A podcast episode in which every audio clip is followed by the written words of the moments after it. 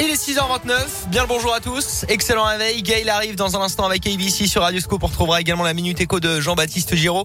Comme promis, on parle télé, on a pas mal de news télé à vous partager ce matin, on y revient après l'actu avec vous Colin Cotes, le journal 100% local de ce 18 février à 6h30. Bonjour Colin. Bonjour Alexis, bonjour à tous. Et à la une de l'actualité ce matin, le verdict attendu dans la journée au procès de Nordal Lelandais devant la cour d'assises de l'Isère à Grenoble. Pendant trois semaines.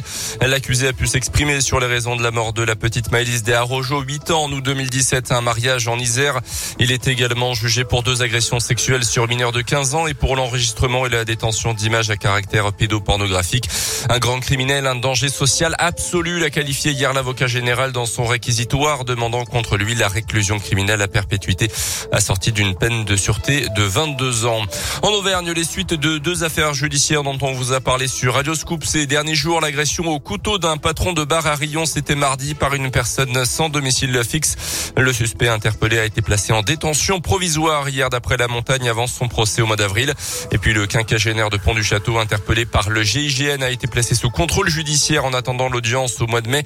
Des armes en nombre avaient été retrouvées chez lui, soupçonné aussi de violence sur sa compagne.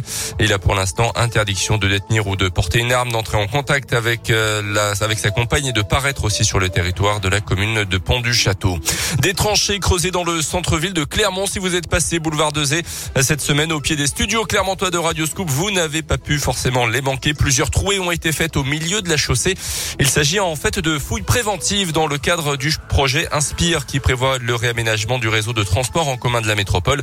Sébastien Aguem est le directeur adjoint scientifique et technique du centre INRAP de Clermont avec une pelleteuse pour enlever notamment tout ce qui est euh, partie superficielle. Notre but étant de mettre au jour les vestiges archéologiques éventuels et à partir de là, on les fouille à la main, voire au pinceau en fonction des vestiges. Sur le secteur d'Olna, on a des, niveaux anciens qui ont été mis en évidence, des niveaux gaulois et néolithiques. Toute la difficulté sur ce projet, c'est de pouvoir arriver à faire des tranchées malgré les réseaux d'assainissement, les, réseaux électriques, les réseaux de fibres, tout ce qui existe. Tenir compte de tous les paramètres pour faire notre travail archéologique dont la finalité est de mettre en évidence la présence ou l'absence de vestiges.